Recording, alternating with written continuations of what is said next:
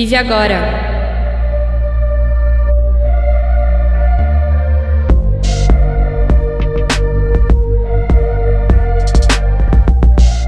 Olá, vocês estão na sintonia da Rádio Vive Agora, comigo, Matheus Potomati. Pessoal, antes de começar, eu quero anunciar que a partir desta edição nós passamos a contar também com a produção de áudio e luz do Gustavo Potomati. O Gustavo, como o nome já entrega, é meu irmão e é o responsável por esse salto de qualidade que quem nos acompanha certamente está percebendo no fone de ouvido, no alto-falante ou na telinha. Também quero agradecer a minha grande amiga Naira Marcato, que gentilmente nos emprestou uma baita placa de som e por isso também contribui para me fazer passar menos vergonha por aqui. A Naira, por sinal, acabou de inaugurar o podcast dela, Tapa na Orelha, que discute música em formato analítico muito legal, dinâmico e com alto nível de produção. Se você curte música, eu aconselho demais conferir o programa dela, que está na sua plataforma de podcast preferida. Outra novidade, o Vive Agora agora está no Padrim, uma plataforma de apoio a projetos. Se você acompanha e divulga o nosso trabalho, já está ajudando, mas se quiser e puder apoiar de uma forma mais direta, pode colaborar com o valor que quiser lá no Padrim. É super fácil e seguro, é só entrar em padrim com M de mitocôndria no final, .com.br barra Vive Agora. Pode parecer que não, mas qualquer apoio já faz diferença para quem produz conteúdo de forma independente. Também quero reforçar para você que assiste a gente pelo YouTube para clicar ali embaixo e se inscrever no nosso canal. Quando você fizer isso, do lado vai aparecer um sininho. Se você clicar no sininho, vai receber um aviso toda vez que entrar um programa novo no ar como este que você está ouvindo ou assistindo nesse momento. Além disso, se você prefere ouvir em vez de assistir ou quiser dar uma variada de vez em quando, a Rádio Vive Agora também está no Spotify, no iTunes, no Deezer, no Stitcher e onde mais você ouvir podcast. E por outro lado, se você me ouve por um desses serviços e um belo dia ficar curioso por saber como é o meu rostinho, nós estamos no YouTube. Só procurar pela rádio Vive Agora também por lá. Nós também estamos nas redes sociais: Instagram, Facebook e Twitter, sempre como Somos Vive Agora, além do nosso blog viveagora.com.br. O que, que tem nesses canais? Nesses canais tem um monte de conteúdo diferente e complementar, além do podcast, como notas dos programas, as imperdíveis receitas da Marina Tavares, lives com convidados e atividades para fazer em casa e outras cocitas. Então procura a gente por lá, nas redes, sempre como Somos Vive Agora e no nosso blog www.viveagora.com.br. E é isso.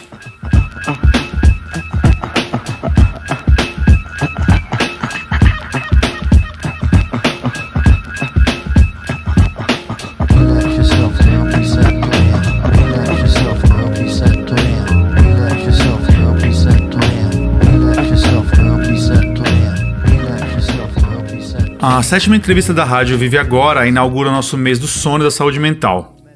Durante esse período, a gente vai trazer informações sobre esse tema, que é especialmente sensível em época de pandemia, crise econômica e isolamento social. Bom, dentre todos os pilares que compõem o estilo de vida saudável, o sono deve ser o mais negligenciado.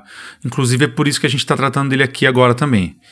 É, vários estudos demonstram que no século XX nós perdemos horas preciosas do nosso tempo de sono e também reduzimos a qualidade dele. Isso, obviamente, trouxe consequências individuais e sistêmicas muito ruins, que se refletem no crescimento de problemas como ansiedade, depressão, doenças degenerativas e tem impacto no mercado de trabalho e nas relações sociais. Todo mundo conhece a máxima: o ideal é dormir pelo menos de 7 a 8 horas por noite.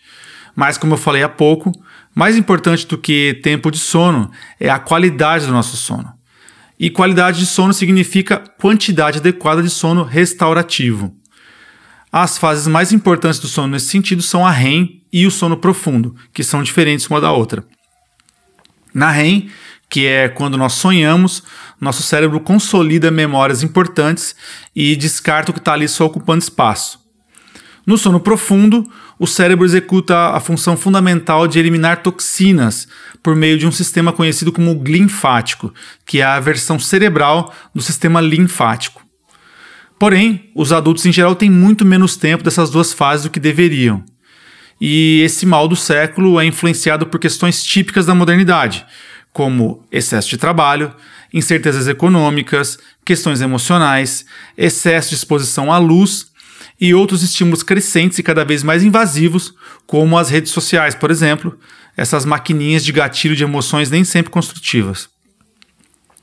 Como se não bastasse, a gente está agora no meio da maior pandemia do século, que corroeu a rotina e as perspectivas de praticamente toda a humanidade e a sanidade de muita gente. Para explicar para a gente como funciona o sono, seus efeitos na saúde, o que interfere nele de forma negativa e positiva, e como cuidar melhor desse mecanismo fabuloso desenvolvido com tanto cuidado pela mãe natureza, nós conversamos com a professora Kate Almondes de Moraes. Ela é uma das maiores especialistas em sono e saúde mental do Brasil e do mundo, e tem um currículo que eu tive que resumir bem, senão não caberia no programa. A Kate foi muito generosa com a rádio e o papo com ela rendeu não só um, mas dois programas. E essa que você ouve agora é a primeira parte na qual nós abordamos o funcionamento do sono e os impactos que uma boa higiene do sono, ou a falta dela, tem na nossa vida. Na segunda parte, a professora Kate fala sobre os impactos da Covid no sono do planeta, trazendo inclusive estudos inéditos conduzidos por ela e estratégias para dormir melhor. Depois desses dois programas, com a Kate, eu ainda vou trazer um terceiro, mais curto, falando sobre alimentação, suplementação e tecnologias que podem auxiliar no sono. Também vai ter bastante conteúdo sobre isso nas nossas redes e no nosso blog. É, com isso, a gente quer cobrir, a gente espera cobrir uma gama bem abrangente de tópicos para ajudar você que está nos ouvindo, nos assistindo, a ter noites mais restauradoras. É, eu realmente aconselho você a dar uma atenção especial a esses dois programas, porque é um assunto de muita importância, abordado por uma pesquisadora de altíssimo nível e com muita experiência no tema. Então é isso, aproveita a aula, que é gratuito, como tudo que a gente oferece aqui no Vive. E no final, se você tiver algum comentário, sugestão, é só mandar para a gente via tocador de podcast, YouTube, Instagram ou pelo nosso e-mail oi@viveagora.com.br. E é isso aí. Bom programa e ótimas noites de sono.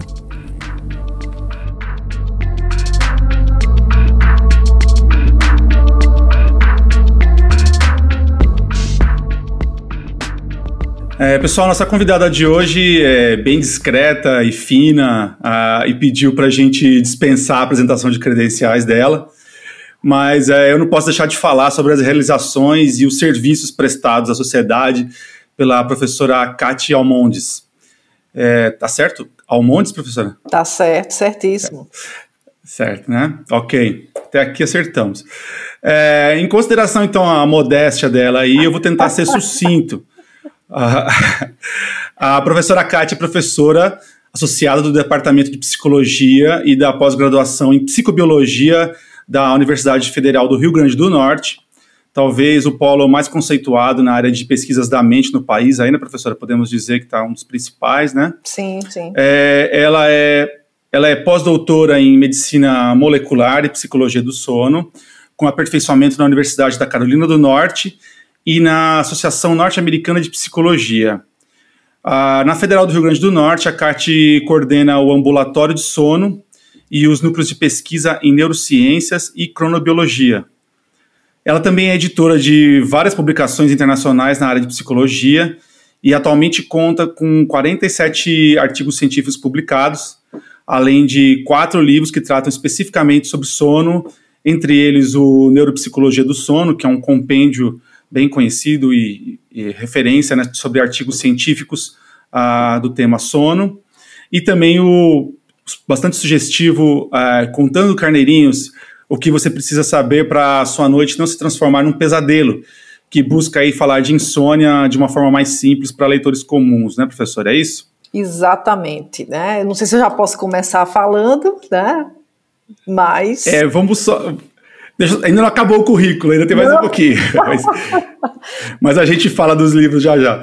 É, então, por fim, também a, a professora Cátia também entrega um grupo de trabalho específico para a Covid-19 na Sociedade Brasileira de Psicologia, que tem feito um atendimento é, pioneiro e muito importante para profissionais de saúde e para a comunidade geral.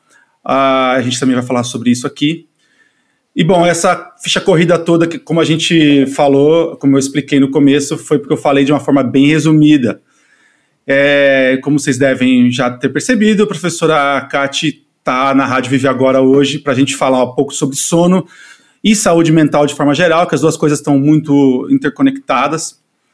E áreas em que eu espero tenha ficado claro para todo mundo, ela é uma autoridade. É, então, professora Kati, bem-vinda ao programa, é um prazer falar com você. Matheus, é, muito obrigada pelo convite, né? Eu que estou me sentindo muito honrada de estar participando desse momento com você e com seus uh, participantes, né, da Rádio Vive Agora. Espero contribuir. Eu de fato tinha proibido você de falar um pouco do meu currículo, porque eu acho que uh, essas coisas são muito mais burocráticas do que outra coisa. Então é importante a gente discutir sobre o fenômeno e às vezes as pessoas podem se sentir um pouco constrangidas diante de tudo isso que você foi falando aí, né? Mas que bom então estar com você. Espero de fato que essa tarde seja prazerosa para todos nós. Legal, vai ser com certeza e também para o pessoal que está ouvindo a gente. É, acho que vai ser um conteúdo bastante importante, porque é um tempo é, em que as aflições da mente, especialmente do sono, acho que estão são bastante é, artigos do momento, né? É, então, professora Kati, é, eu queria começar com uma frase do escritor britânico Aldous Huxley, autor do Admirável Mundo Novo e outros vários outros romances. É, ele disse uma vez que nós só não somos mais doentes e loucos do que, que a gente somos, devido à maior de todas as bênçãos naturais, o sono. É, a biologia levou milhões de anos aí para desenvolver esse sistema de restauração do nosso organismo, que exige em torno de um terço do dia para acontecer. Mas esse sistema foi esfacelado a partir do século passado. Nós perdemos aí horas preciosas de sono e também prejudicamos sensivelmente a qualidade do restante dele, né? Porque tem, não basta só dormir suficiente, há que se dormir suficientemente bem. É, então, eu queria começar perguntando como que isso nos aconteceu e como a falta de sono, usando aí os termos do, do Aldous Huxley, nos deixa doentes e loucos. Bem, é, isso é uma resposta bem complexa, porque apesar da medicina do sono, em especial, que foi quando tudo começou na área do sono, foi através da medicina, né? Na sequência surgiram é, as especialidades uh, também da área, como a própria psicologia, a fisioterapia, a fonoaudiologia, a odontologia, que são áreas né, multidisciplinares complementares e que têm toda a relação com o sono. Mas veja, por que, que essa frase é tão importante para a gente pensar a complexidade do sono? Porque, de fato, quando a gente não dorme, a gente vai ter um impacto não só do ponto de vista biológico, não só do ponto de vista psicológico, mas até social. Né? Nossas interações sociais, elas são uh, influenciadas pelo nosso estado de irritabilidade, que é uma consequência natural de uma privação de sono. Uh, nós sofremos efeitos biológicos severos, a começar, por exemplo, com uma dor de cabeça, até evoluir para um quadro de hipertensão, quadros cardiovasculares, quadros, inclusive gastrointestinais. Nós temos vários transtornos psiquiátricos que estão associados fortemente a alterações de sono. Mas é importante que a gente entenda como é que tudo isso começou, né? Veja, a história da medicina mesmo, ela é relativa, da medicina do sono, ela é relativamente recente. Só para você ter ideia, experimentos científicos mesmo sobre o sono em humanos começaram só há mais de meio século, ou seja, 50 anos, anos 50 do século XX, é que a gente começou a estudar nos seres humanos os impactos dessa privação de sono. Então, é uma área uh, e uma ciência muito recente e com milhares, milhares, milhares de evidências científicas do quanto a importância do sono, do quanto o sono é importante para a nossa saúde biológica, uh, social e psicológica. Para você ter ideia, se você. Vários experimentos já foram feitos, por exemplo, com ratos, uh, em que com duas semanas de privação, esses ratos, sem conseguir dormir, sem serem permitidos a dormir, eles vieram a óbito, né, mostrando a importância de fato de que o sono é um evento biológico. As pessoas acham que é muito fácil controlar o sono, porque você passa um dia, exemplo, né, de, de trabalho e à noite surge uma balada, você vai para a balada e aí você diz, olha, eu consigo controlar esse sono, eu vou para a balada e eu vou conseguir virar uma noite. Sim. Aí você vai conseguir virar essa noite à base de muita estimulação, à base de muitos estimulantes, mas você vai ter, vai pagar um preço altíssimo por isso. E esse preço ele não ele vem uh, em algumas né, em algumas circunstâncias imediatamente, como a sonolência excessiva, a irritabilidade, uma dor de cabeça, uma fadiga, como também sintomas a médio e longo prazo. E os que são a longo prazo, se eles se cronificarem, eles são impossíveis, alguns deles, de se retornar. Por exemplo, se você tem um, um pico de pressão arterial, né, e isso depois se transforma num quadro hipertensivo, você não tem mais como reverter esse quadro hipertensivo é verdade? Uhum. Então, assim, uh, é importante que as pessoas entendam que o sono ele é um evento biológico, ele não é algo uh, completamente manipulável, ele não é algo uh, que eu faço o que eu quiser com ele, porque vai de, de, determinados momentos ele que vai fazer o que ele quiser com a gente. Por exemplo, a gente vai uhum. em determinados momentos, se a gente dirigir, a gente pode bater, fazer, né, ter um acidente. Uh, você pode tomar decisões complicadas e impulsivas por conta da privação de sono. Então, assim, a maioria das pessoas imaginava, inclusive, que o sono era um, um, uma parte passiva da nossa vida, né? Uma parte inativa da nossa vida. E hoje sabemos que não, que ele é importantíssimo para a saúde do nosso cérebro, para a saúde do nosso corpo, para a nossa saúde física e mental. Uhum. É, você falou é, esse exemplo dos ratos, né, que são privados do sono. Eu conheço esse estudo, né? É, e eles morrem num período muito muito rápido, né? E inclusive já, já ouvi histórias também, esses casos de pessoas que passam uma semana, duas semanas jogando videogame e, e morrem também. Tem, um, tem umas histórias até em humanos parecidas, né? E é interessante, é, é, curioso como o sono ele é negligenciado, mas se você passar uma semana sem comer, por exemplo, você não morre, né? Uhum. É, o tempo para você morrer de, de subnutrição, de, de desnutrição por privação de alimento é muito maior. Uhum. Então, a gente é muito mais preocupado em comer do que dormir, né? Isso. E, né, e, e acho que você falou um ponto, é, esse começo que do, dos estudos sobre sono também, de certa forma, deve coincidir, eu acho, com um, uh, um princípio de desprezo pelo, pelo sono, né? Tem, uh, você acha que tem alguma Não, relação? É, na realidade, Matheus, é porque o sono ele começou a, a ser estudado de, por um ângulo, né? É, veja, uh, os estudos começaram em 1952, é a pré-história mesmo, né, do movimento científico de estudo com, do sono, e esses estudos estavam pautados em descobrir o que, é que acontecia com o nosso cérebro quando nós estávamos dormindo. Então, o foco ele começa ali, né? Ou seja, de fato, quando a gente está dormindo, eh, nós estamos passivos diante dos estímulos do ambiente, né? Uh, uh, o que é que nos diferenciava dos outros animais? Né? E mais, uh, a descoberta de que as pessoas sonhavam e que esse sonho estava atrelado ao sono. Então, em que fase esse sonho acontecer. Então, as pesquisas iniciais para consolidar a área de sono, elas vieram muito no enfoque de, uh, de dos dados de eletrofisio, uh, eletrofisiologia, né? Naquela época, inclusive, não existiam maquinários tão tecnológicos quanto a gente tem hoje, acesso. Uhum. Então, as pessoas começaram a tentar entender do ponto de vista de arquitetura do sono, do ponto de vista eletrofisiológico do sono, o que de fato estava acontecendo. Principalmente para deixar uh, um contraponto de que o sono era um evento passivo. Tá? E principalmente uhum. para descobrir assim: olha, se o sono é um evento biológico, quando ele não acontece, o que é que vai acontecer com o ser humano? Então, tudo parte desse, desse, desse movimento, que era um movimento de estudo do sono do ponto de vista fisiológico. Com o passar dos anos, mais especialmente, posso te lembrar, acho que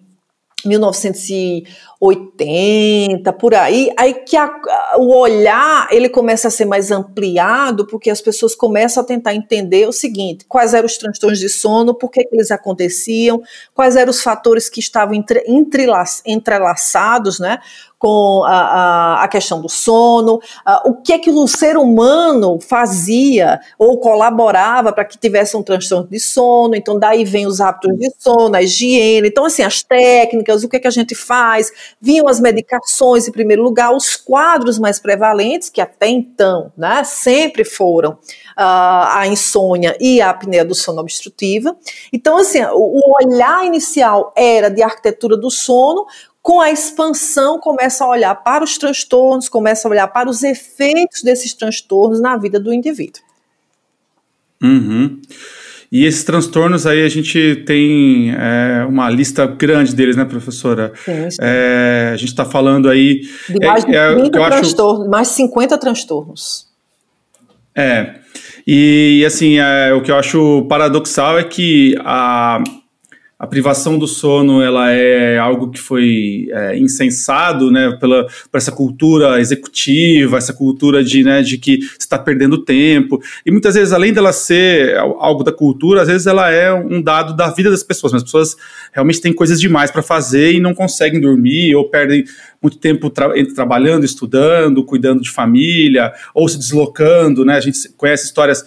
É, acho que é algo que é existe até uma, um recorte até ligeiramente democrático, né? Que você tem pessoas é, de classes sociais bem é, mais privilegiadas que dormem mal e pessoas de classes é, menos privilegiadas também dormem muito mal por perder tempo, especialmente em São Paulo, que as pessoas perdem é, às vezes três horas no trânsito por dia, tem que acordar muito cedo para chegar no trabalho, né?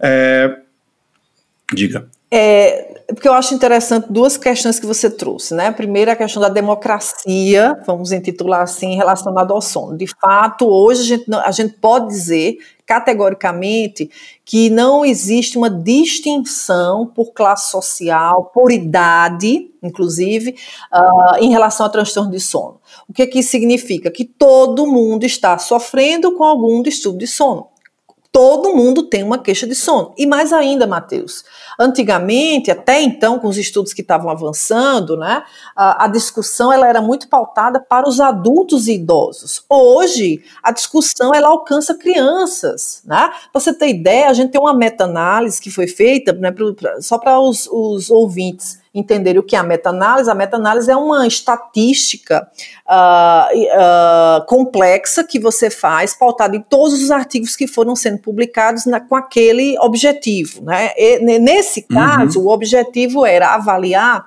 em 20 países como é que estava o sono das crianças. Então, eles pegaram artigos que foram publicados de 1905 até 2008. Tá? Sobre a duração do sono na infância, ou seja, quantos 103 anos, não é isso? É 103. É, ligeiramente abrangente o estudo. Isso. Então, o que é que eles fazem? Eles pegam todos esses artigos, pegam essa análise estatística mais robusta e aplicam essa análise para avaliar os artigos, as estatísticas que os artigos foram fazendo. Então, para avaliar se era significativo, se tinha algum erro de amostra, se tinha algum erro de análise, de análise estatística de cada estudo, uh, o quanto era significativo aquilo que eles estavam apontando, né? enfim. Então, essa meta-análise, ela, ela vai nesse, nessa direção. E aí, né, esses estudos, somando, né, de 1905 a 2008, eles computaram uh, cerca de 700 mil artigos. Veja, Matheus, eu estou falando de sono de criança, eu não estou falando de adulto, uhum. tá? E o que é que eles observaram uhum, que, nessa... Inclusive que se, se, usa, se usa o termo sono de criança, sono de bebê, né, como algo positivo, mas nem isso mais está sendo isso, Por isso que eu estou tá falando que é, uh, atinge todo mundo, atinge todas as fases do desenvolvimento, atinge todas as classes sociais. Tá? É por isso que a gente tem que se preocupar bastante com o sono. Mas voltando ao artigo, o que é que eles conseguiram ver? Né? Que havia uma diminuição, houve uma diminuição de uma hora e meia de uma hora e meia no sono das crianças. E as crianças, dentro da consolidação assim, do que a gente vê de duração de sono, é o grupo né, que precisa de mais duração de sono em comparação, por exemplo, com o sono do adulto. Sim. Então, Sim. uma hora e meia é muito tempo de sono diminuído em crianças que eu estou te falando. Então, se você considerar que se a gente pegar assim uma média, uma expectativa de vida que a gente vai morrer por volta dos 90 anos, por exemplo, certo? Nós passamos aí, fazer uma conta louca aqui, mas mais ou menos 32 anos a dormir. Tá? Se eu for morrer aos 90, uhum. eu vou passar da minha vida toda, 32 anos, dormindo. Ok? Uhum. uhum. Então significa dizer que eu passo 36% da minha vida dormindo. E essa dormida, ela está sendo considerada adequada, de qualidade? O que é que os estudos mostram? Se em crianças a gente tem uma redução de uma hora e meia, a gente tem visto em várias pesquisas que esse dado tem sido replicado inclusive para os adultos. Então, por isso que eu estou falando que atinge indistintamente uh, classes sociais, uh, atinge uh, todas as fases de desenvolvimento. Já existem, para você ter ideia, terapêuticas para lidar com o sono dos bebês e dos pais, porque os pais também são atingidos por conta da alteração do sono do bebê, que na realidade está ali amadurecendo ainda, o núcleo supraquiasmático dele está amadurecendo para ele poder consolidar e ter um sono sincronizado com a nossa, o nosso horário social.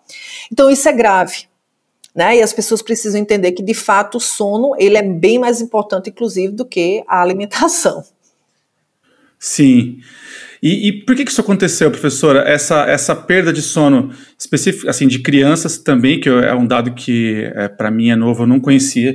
É, mas em geral do ser humano mesmo, esse, esse, esse nosso triste trajeto do século XX, o que, que implicou tanto? Eu falei um pouco assim sobre a cultura do trabalho, mas acho que tem outras questões, né? Tem, tem sim. É, Mateus, veja, eu acho que a Revolução Industrial trouxe uma revolução que foi importantíssima para a nossa sociedade como um todo, mas trouxe uh, a possibilidade da gente ter luz artificial às 24 horas de um dia, e nós ocupamos o escuro nesse processo tá? Nós ocupamos o escuro. O escuro era feito para você dormir. Aliás, nós somos espécies genéticas, né, uh, diurnas, ou seja, nós somos programados geneticamente para dormir durante a noite e estarmos acordados durante o dia. Com a luz, com acesso à luz artificial vindo lá de Thomas Edison, o que, é que acabou, acabou acontecendo? Nós invadimos o escuro, o escuro né, já pode ser ocupado com atividades, com processos de trabalho, de estudo, o que quer que seja, e nós adentramos todo esse período, uh, e principalmente porque, veja, por que, você começou o programa falando que algumas pessoas falam que dormir é perda de tempo? Se a gente parar para pensar, de fato, uh, algumas pessoas têm essa, essa, essa, frase na cabeça, essa razão na cabeça, e assim, é até coerente, porque quando a gente está dormindo, a gente não come, a gente não trabalha, a gente não estuda, a gente não bebe, a gente não faz nada, não é verdade? Uhum. Então, por isso. Entre aspas. Né? né? Por isso que essa frase é muito replicada socialmente. De fato, dormir é perda de tempo. O que é que eu estou fazendo quando eu estou dormindo? Né? Se as pessoas não sabem da importância do sono, elas sabem do que é não estar dormindo. E não estar dormindo significa eu estar ocupado. Então, eu tenho 16 horas de vigília e 8 horas no mínimo, né? Nós deveríamos ter aí para dormir. E aí, com o advento dessa sociedade que funciona 24 horas, de que é assim a estimulação à produtividade de qualquer forma, né, de correr atrás de várias competências, Uh, o fenômeno da própria globalização, que fez com que a gente tentasse estar na competição aí mundial, isso tudo favoreceu que a gente cada vez mais perdesse o sentido da importância do sono. Então, por isso que um programa como esse, na hora que você me convidou, eu vim na hora para a gente discutir, porque quanto mais a gente puder discutir que o sono ele tem um impacto sim para a nossa saúde, melhor para as pessoas ficarem sabendo e começarem a de fato organizar suas vidas. É, ontem, anteontem eu conversava com uma atleta, né, olímpica, nossa, brasileira, a gente tava falando que ela entrou em contato comigo para falar de sono.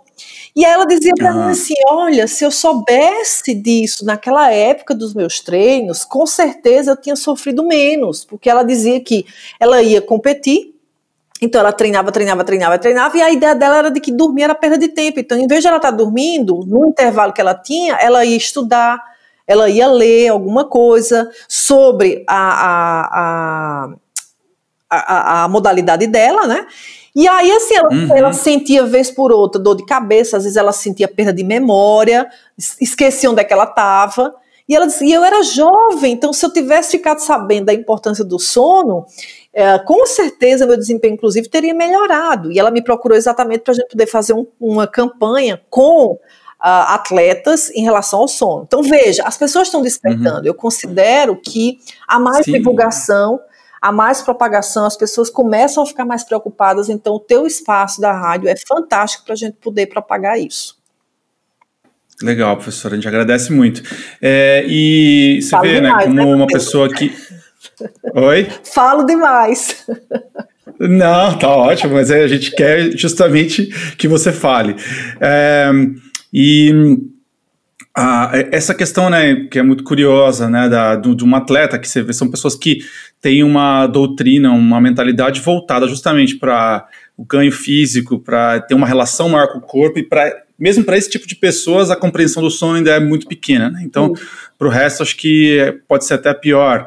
Mas você vê que aí a gente pode começar a falar um pouco de, das questões de problemas relacionados à falta de sono, que uma é, que provavelmente impacta diretamente na carreira dessa pessoa é que você por exemplo, você está dormindo, é um, é um momento, é, é um horário é, restauração. É, primordial para ganho, para restauração e para ganho de, até de massa muscular também, né? Isso.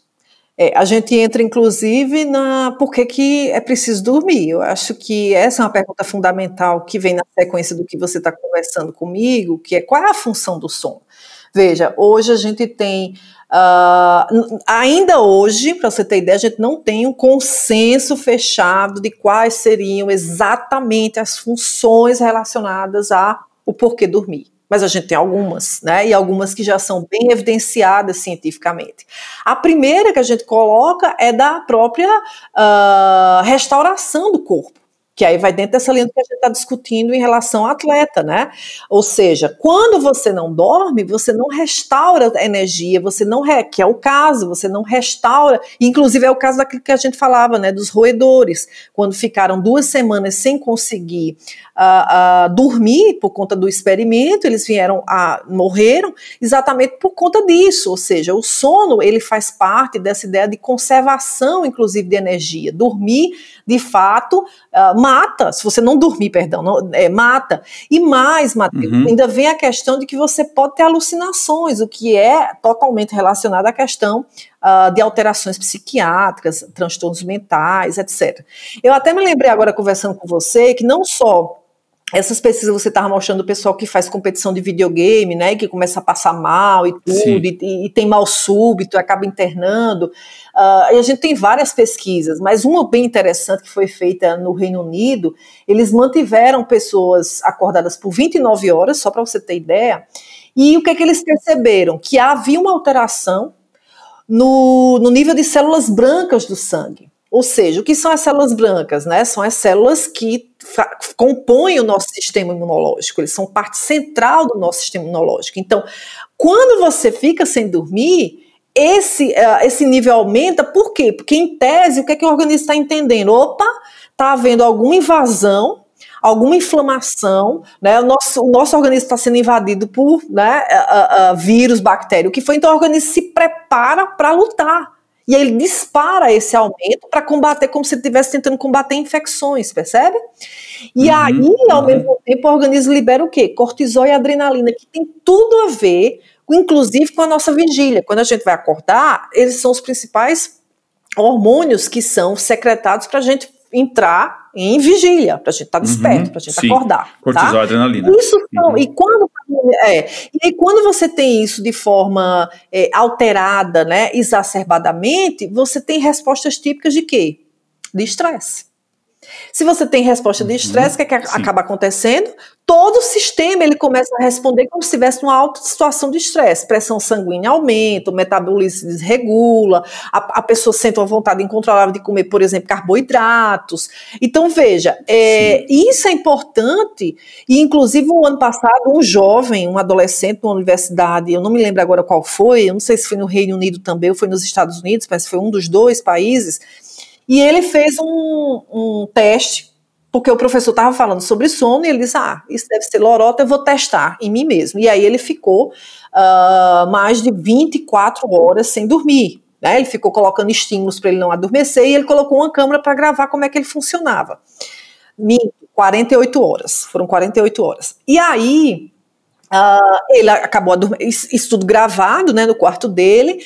Ele tentou fazer alguns testes, ele não conseguia. Ele teve impacto, inclusive, na coordenação motora dele. Ele não conseguia dizer mais o nome dele. Isso está gravado. Ele fez um documentário e postou isso. Uh, E no final, depois que ele, uhum. ele, ele, caiu, né? Ele caiu em cima da mesa, dormiu. Depois, assim, de 16 horas, ele acordou, foi ver as fitas. Ele, ele mesmo ficou horrorizado com o que ele estava vendo. E ele trouxe exatamente essa, esse reforço do que a gente já conhece, né? Ou seja, o quanto o sono é importante para a nossa energia. Porque, óbvio, quando você está dormindo, você, seu cérebro também não para, ele está processando. E aí a gente entra na segunda função do sono, que é consolidação de memória. Mas antes de eu falar da consolidação de memória, é, é importante a gente entender assim a, a segunda função, que é de restauração mesmo. Então, assim, o cérebro ele aproveita o sono para fazer uma limpeza geral. Né, do que está acontecendo. Isso, obviamente, vai entrar numa outra discussão, que é o impacto disso do ponto de vista eh, cognitivo. Mas veja, tem relação com a restauração, tem relação com consolidação de memória. Hoje a gente já sabe que a nossa memória, tudo aquilo que a gente aprende, por exemplo, o que as pessoas estão me ouvindo falar agora, se isso for importante, se tiver um componente emocional linkado, uma atenção ao que eu estou falando, e isso foi importante, considerado importante para essas pessoas, elas só vão consolidar tudo isso que eu estou conversando uh, aqui agora na próxima noite. Em especial no Na estágio de sono REM. Né? E aí é, lá então... vai ser reverberado tudo aquilo que a gente está conversando e a pessoa vai entrar então para consolidar aquilo que foi discutido. E aí no dia seguinte ela vai lembrar tá? Uhum. Uh, e aí, Will, diz, Matheus, eu tô falando demais, você vai me interrompendo, viu? Não, não, eu só quero dizer, para dar essa dica pro pessoal que tá ouvindo, que só vai aprender sobre sono realmente se ouvir aqui e dormir bem depois dessa, dessa noite. Só isso, só essa parte. Exatamente. Agora tem uma coisa interessante, né? Muito estudo, já que a gente está falando de memória, muito estudo foi feito relacionado a, a dormir, que ajuda a aprender. Inclusive, assim, nos anos 70 e 80, uh, ah, existia muito charlatão, charlatão que prometia, através, né, não sei se é da sua época, Matheus, mas é da minha, né? Fita cassete então, assim, entregava as fitas uhum, é. de inglês e cursos de inglês e dizia assim: olha, você uhum. pode ouvir esses cursos durante a sua noite de sono que você vai aprender. Né? Muitos estudantes recorriam àquela ideia de ficar estudando até tarde e uh, ah, para conseguir né, dormir em cima dos livros e conseguir de alguma forma né, absorver aquele conteúdo.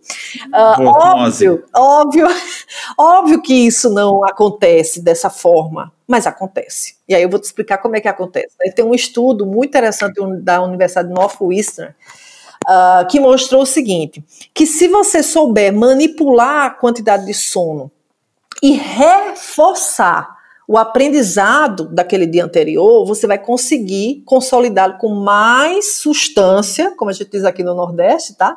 Ou seja, com mais uh, substrato, aquilo que você aprendeu. Então, só para você ter ideia, foi, foram feitos vários experimentos, mas esse eu gosto muito de falar, inclusive para meus alunos, porque ele ficou muito marcado do ponto de vista de estímulos, né?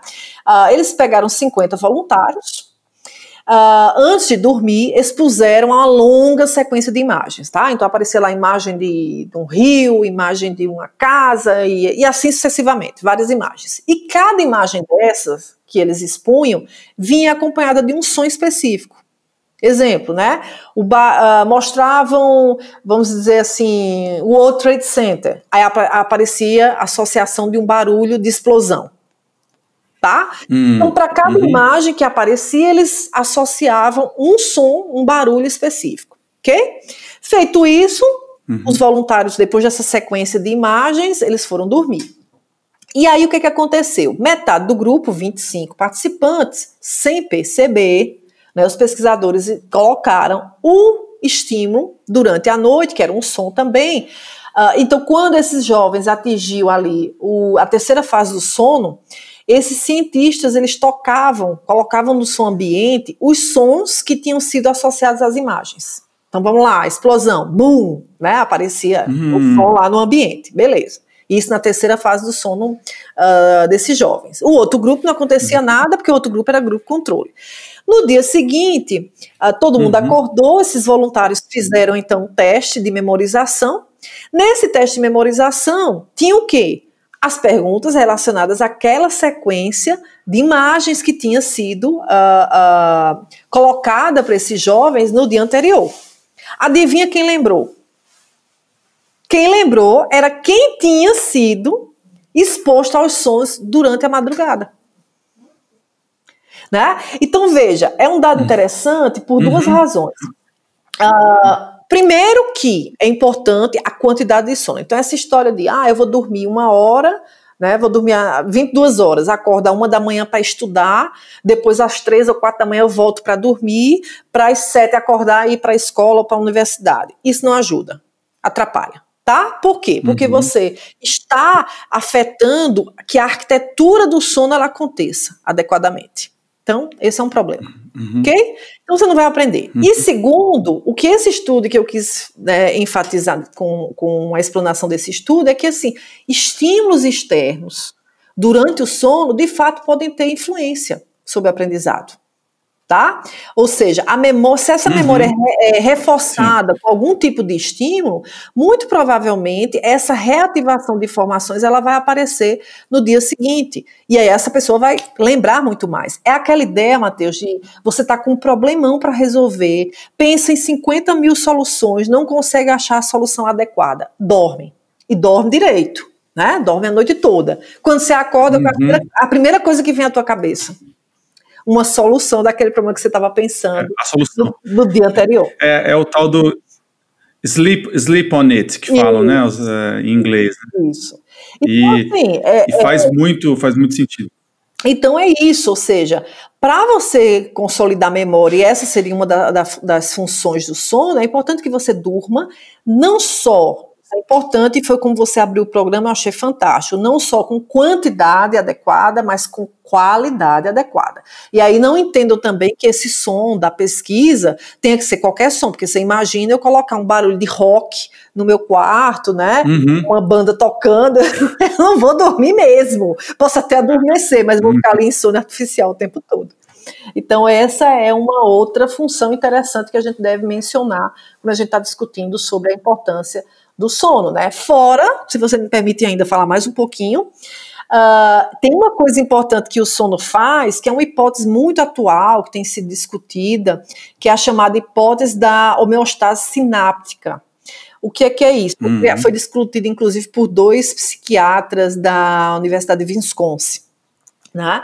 E uhum. aí, o que é que, em resumo, o que é que essa hipótese diz? Né? Que durante o sono, o seu cérebro ele desfaz de algumas conexões entre neurônios. Ou seja, ele apaga algumas memórias. E que memórias seriam essas? Aquelas memórias que não, não desnecessárias, não tem para que estar tá ali. Tá? Então, assim, o corpo uhum. libera o, o ácido gama, é, gama aminobutírico, tá? E eu não vou entrar em neurobiologia aqui, não é, não é essa a ideia, mas só para as pessoas entenderem que tem uma cascata de efeitos neurobiológicos.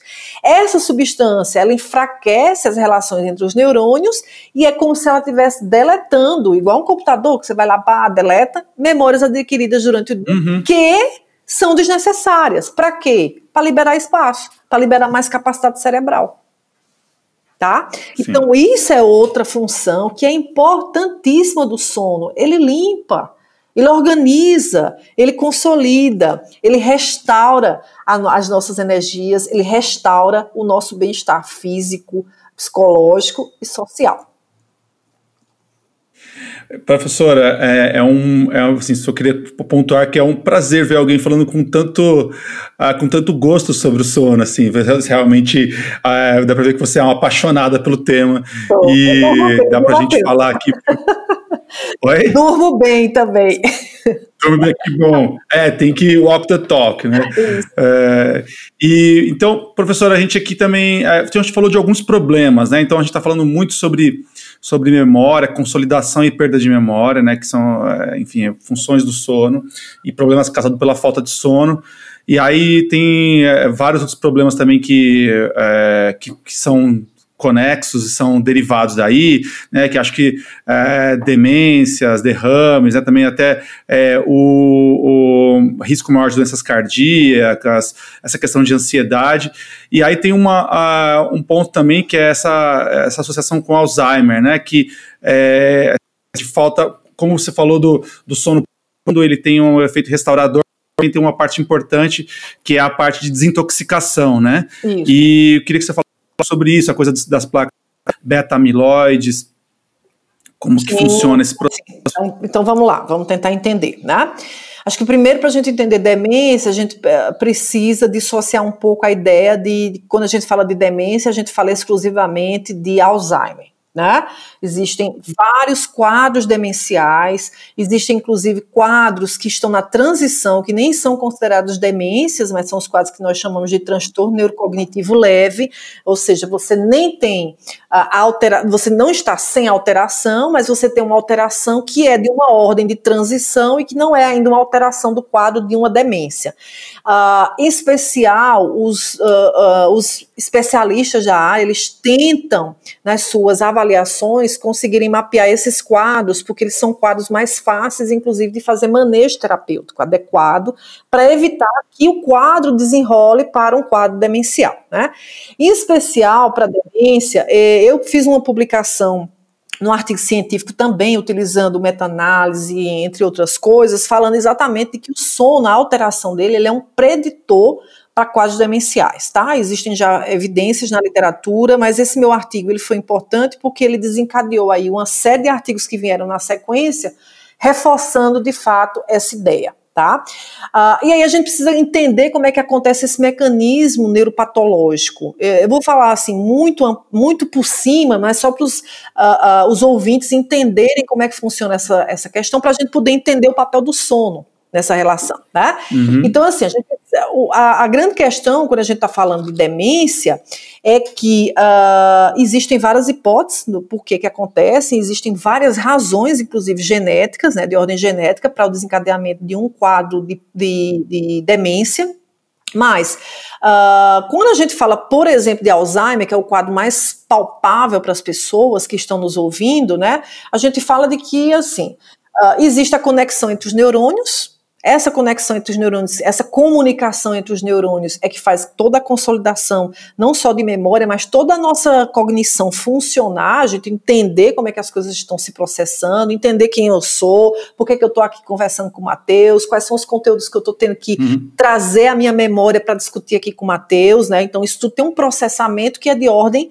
uh, neurológica, tá? Então, tem, existem células chamadas neurônios e a conexão desses neurônios é que faz com que isso seja possível Uh, por alguma razão, e existem inúmeras razões, uh, uma delas é uma alteração genética de alguma ordem, elas. Uh, deixa eu ver como é que eu poderia usar um termo bem interessante, né? Nós temos uma proteína chamada proteína tal. Essa proteína, inclusive, ela é responsável pela montagem e estabilização dos microtúbulos que estão nas conexões dos nossos neurônios, tá? Na, na redaxonal, onde exatamente acontece a transmissão uh, de uma informação para outra entre os neurônios, e por alguma razão essa proteína ela começa a ficar hiperfosforilizada.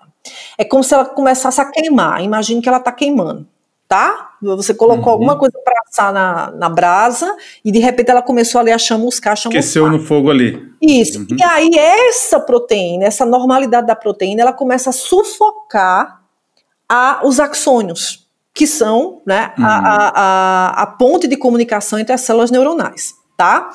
Uh, por conta disso, eles começam a se desintegrar e eles começam a entrar em morte neuronal. Morte primeiro do axônio, essa, essa morte pode invadir a, a célula como um todo e ela vai matando, vai migrando e vai matando, tá? Ao uhum. mesmo tempo, essa proteína também alterada, que é responsável exatamente pelo que eu estou te falando, né? Uh, uh, a gente tem, por conta disso, um acúmulo das famosas placas beta-amiloides. Tá? Essas uhum. placas, elas são importantes para a saúde também da neurotransmissão, para a saúde desses neurônios.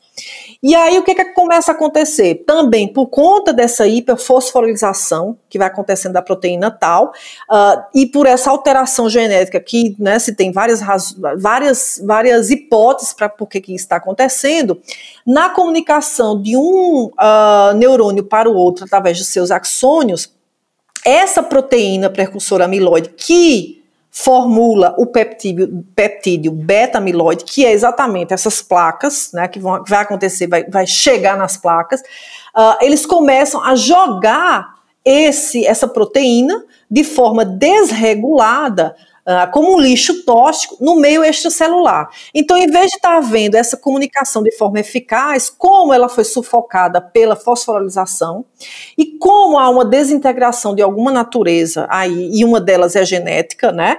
Uh, vai havendo o. É como se ela se desintegrasse e essas uh, proteínas beta-amiloides elas fossem caindo né? Porque elas deveriam estar aqui passando de um neurônio para o outro. O excesso começa a haver um excesso e esse excesso começa a cair no meio extracelular.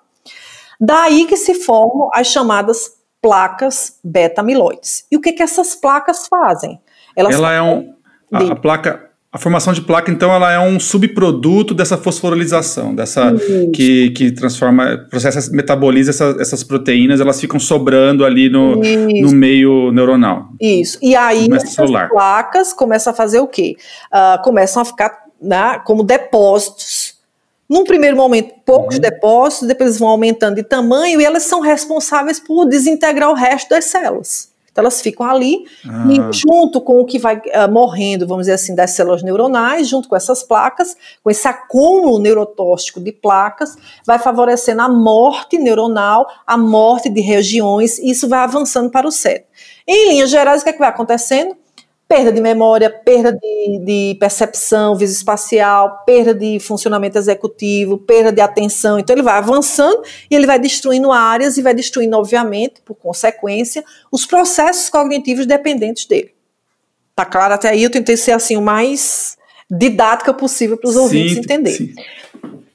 Tá perfeito, Aí, inclusive para entender que o, que o Alzheimer é, é, um processo final desse caminho, né? Que vai, você vai tendo ali no meio do, no meio do processo outros sintomas, não é final. né? Aí deixa eu corrigir uma coisa. Aí é, deixa eu corrigir uma acender o sinal amarelo. Processo, é, Matheus, esse processo, ele começa, só para você ter ideia, pelo menos 15 a 20 anos antes da demência de fato aparecer. Ou seja, esse processo vai acontecendo devagarinho, acontecendo imperceptível, escondidinho ali.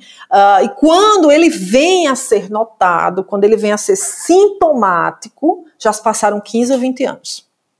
Por isso que a ideia que eu comecei a explicar é de que se a gente conseguir uh, avaliar esses pacientes que estejam ainda na transição, ainda não seja o quadro demencial, mas estejam em alteração neurocognitiva, isso vai ser né, leve, isso é importante para reabilitar. Tá? Mas onde é que entra o sono nisso tudo? Ah, ele é o fundamental. Sabe por quê? Porque no sono, num estágio específico chamado sono de ondas lentas, tá? Uh, as células da glia que aparecem ali naquele sono, eles jorram no nosso meio extracelular um líquido chamado líquido cefalorraquidiano. E qual é uma das funções desse líquido? Que acontece a liberação exatamente no sono de ondas lentas. Limpar esse lixo metabólico. Então você já começa a deduzir o que é que acontece quando você não dorme, né? Se você uhum. está acumulando placa e você não está dormindo adequadamente, o sono que limparia isso, no sono de ondas lentas, ele está acontecendo ou muito mal, ou ele não está acontecendo, ou ele acontece de forma irregular, ele vai ter um impacto para a limpeza desse lixo. É como se o lixeiro da nossa rua, né, uma, né, vou fazer uma analogia assim muito rudimentar, mas eu me vejo agora, né, não que o lixeiro não tem importância, tem importância demais, mas é exatamente é por isso que eu lembrei dele, é como se naquele dia que a gente está esperando o lixeiro passar para cumprimentar, para dar um bom dia, e que ele vai deixar a nossa rua muito mais linda, muito mais perfeita, ele não passasse. E ele não passa no primeiro dia, ele não passa no segundo dia. Quando ele passa, ele limpa uma casa, não limpa a outra, não limpa a rua, e o lixo vai acumulando. E então, essa limpeza, ela acontece exatamente aonde?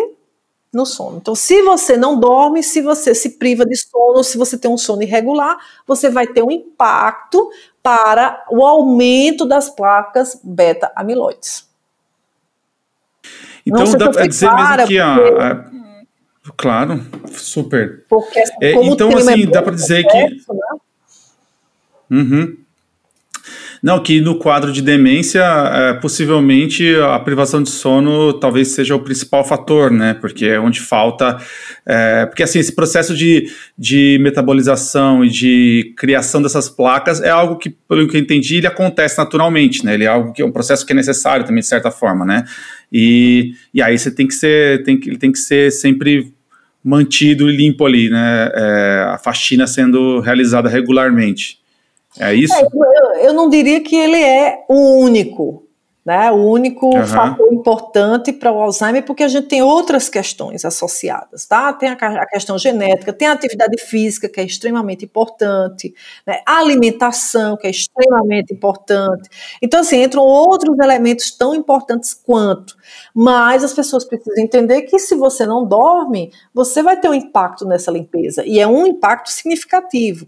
E mais, né? Veja, quando as pessoas entram em quadros demenciais, Matheus, uh, uma das principais alterações que acontecem é exatamente o que? Alteração do sono. Uhum. Também. Sim, né? uma coisa então, liga, volta, né? Retro, uhum. Retroalimenta a outra, é. né? Retroalimenta, é. É, e também tem isso, tem pessoas com demência que acabam dormindo mais, né? Depois, acho que é um, talvez um processo de o corpo tentar forçar uma, um certo tipo de limpeza. Enfim, estou entrando já no, numa área que não é a minha. É, tá, professora, você me ouve? ouço, sim. Alô? Tô ouvindo. Ah, tá. Acho que deu uma cortadinha aqui. Tá. É, bom, acho que a gente já ficou bem claro nesse sentido de cognitivo, é, como que essa glamorização da falta de sono é algo, algo extremamente nocivo. A gente podia falar de algumas outras coisas também. É, também acho que é um ponto importante que o sono é, para o pessoal que gosta de academia e está procurando fazer exercício, é o estado, como você falou, daquela, da, daquela atleta, né?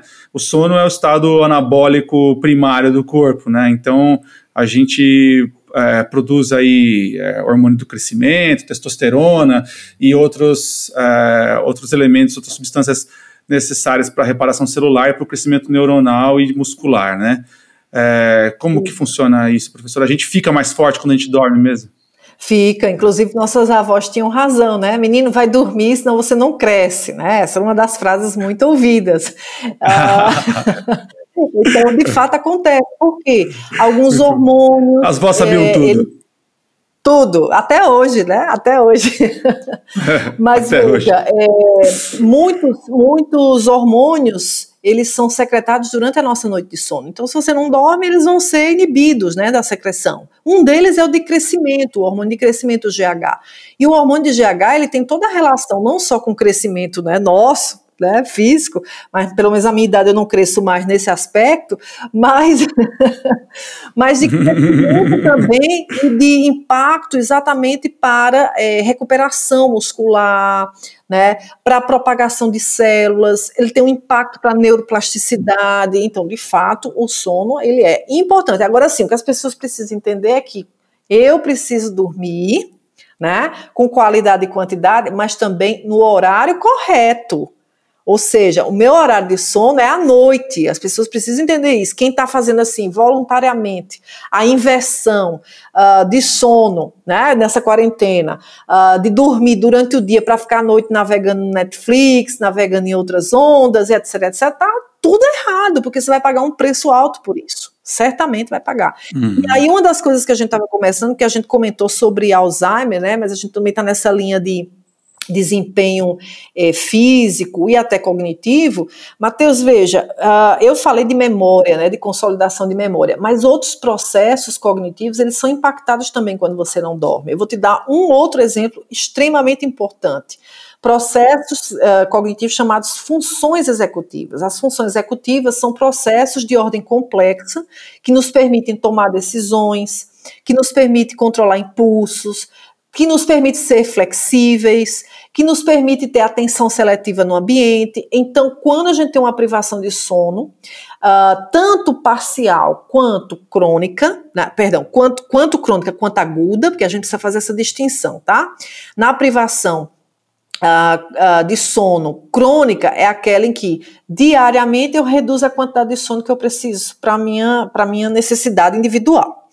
Uh, e o outro aspecto é aguda, quando, exemplo, você vai trabalhar num turno noturno e você não pode dormir, e você já está 48 horas, 72 horas sem dormir. Isso é uma privação aguda, tá? Foi fabricado uhum. exatamente pela condição do seu trabalho. Uh, nessas duas condições, Mateus, nós temos impactos no nosso córtex pré-frontal, que é essa região do nosso cérebro, bem na frente aqui, acima dos nossos olhos, tá? Que é a região cerebral que é de maior complexidade do ser humano. E para você ter ideia, através de neuroimagem, a gente consegue ver essas áreas sendo afetadas quando você está privado de sono. Isso significa dizer que jamais, quem está me ouvindo, tome decisões quando você estiver privado de sono. Jamais tome decisões. Tá? Então, é, de fato, o sono ele é importante físico, cognitivo, social, né? Existem várias pesquisas. Nós temos pesquisas aqui também com uma variável chamada é, reconhecimento de faces, tá? Aí isso é um outro, hum. outra conversa, mas se você quiser a gente conversa sobre isso Não. também. Uh, que é o que? Ah, nós temos seis expressões é, emocionais universais, né? Raiva, choro, nojo, tristeza, uhum. que as pessoas ah. identificam. Uhum. E quando você está uhum. privado de sono, você tende a reconhecer mais rostos tristes e de raiva do que rostos de felicidade, uhum, nojo, uhum. de outra é, é, emoção universal. E isso tem relação com o quê? A gente tem um estudo, foi, foi inclusive um dos uhum. estudos que nós fizemos, foi publicado agora em janeiro, uh, e a gente viu isso claramente com a associação de quem uhum. tinha insônia e que tinha sintomas depressivos.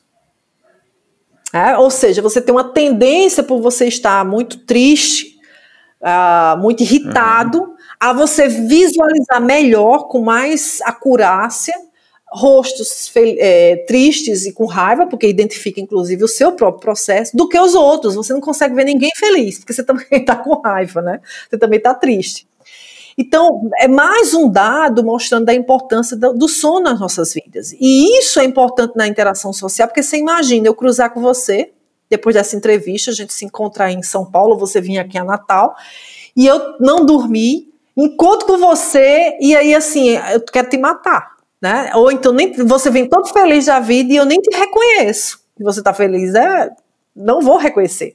Então, isso traz um impacto para a interação social muito grande, porque nossas interações sociais, elas são feedbacks o tempo todo de como é que o outro tá, né? Se, por exemplo, eu chego para conversar contigo e você não me recebe com esse sorrisão que você me recebeu, me recebesse mal-humorado, muito provavelmente a minha contra-reação seria de ficar mais fechada, mais passiva, se bem que eu duvido hum. muito, porque como eu falo demais, eu ia te esquecer, eu ia te esquecer, ia. Você é mais imune. Você tá mais imune, cara feia. Mas veja, não é isso que acontece quando a gente encontra com alguém que é mal-humorado e a gente vai lá super feliz, super simpático, e alguém, oi, e fecha, a gente volta. Uhum. Né? Então mostra o quanto sim, a, sim. emoção é. né, expressada facialmente, ela conduz uma boa interação social. Então, mais um exemplo do que uma noite péssima de sono faz com a gente. É, acho que a gente. Espero que tenha ficado essa primeira parte, que nós vamos, vamos gravar mais, é, mais algumas partes, porque a gente tem muita coisa para cobrir é, desse assunto e vamos aproveitar ao máximo o tempo da professora Kátia aqui. Mas esperamos que nesse primeiro bloco tenha ficado é, bem claro a importância desse ato, desse ato não ato, né? Que é o que a gente é, é fácil, é só a gente pegar, fechar os olhos e descansar, né? E é, para nossa vida e é, que acho que a gente falou de tanta coisa que são, são reações imediatas e reações a longo prazo e espero que tenha ficado claro é, com a palavra de uma, de uma pessoa que dedicou a vida, tem dedicado a vida a estudar esse tema. É, professor, então acho que com esse você quer acrescentar alguma coisa? A gente pode encerrar esse primeiro episódio. Uh, aqui, você quer ter algum recado para terminar? Uh, mais uma vez agradecer você. Eu, quando eu, inclusive te provoquei a não falar muito do meu currículo, né? Era para não cansar as pessoas e elas não dormirem antes de eu falar sobre sono. Né? que, elas, que elas durmam bem, né? E que de fato eu acho que a principal mensagem é dizer que o sono é essencial para nossa vida, sem sombra de dúvidas. Hum. Ok. Então, pessoal, obrigado por ouvirem a gente até aqui. Fiquem ligados que a gente vai, uh, vai começar o segundo, o segundo episódio e nós teremos aí muita coisa para cobrir. A gente vai falar ainda sobre entrar um pouco mais como funciona o sono, quais as fases do sono, o que, que é uh, ciclos circadianos, o que são ciclos circadianos.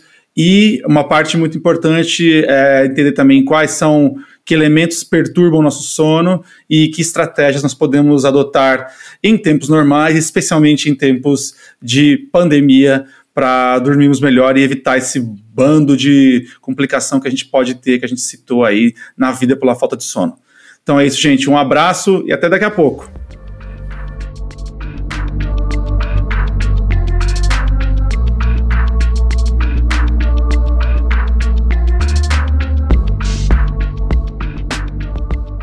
Rádio Vive Agora foi criada e apresentada por Matheus Potumati e Dom L. A direção de arte é minha, Marina Tavares.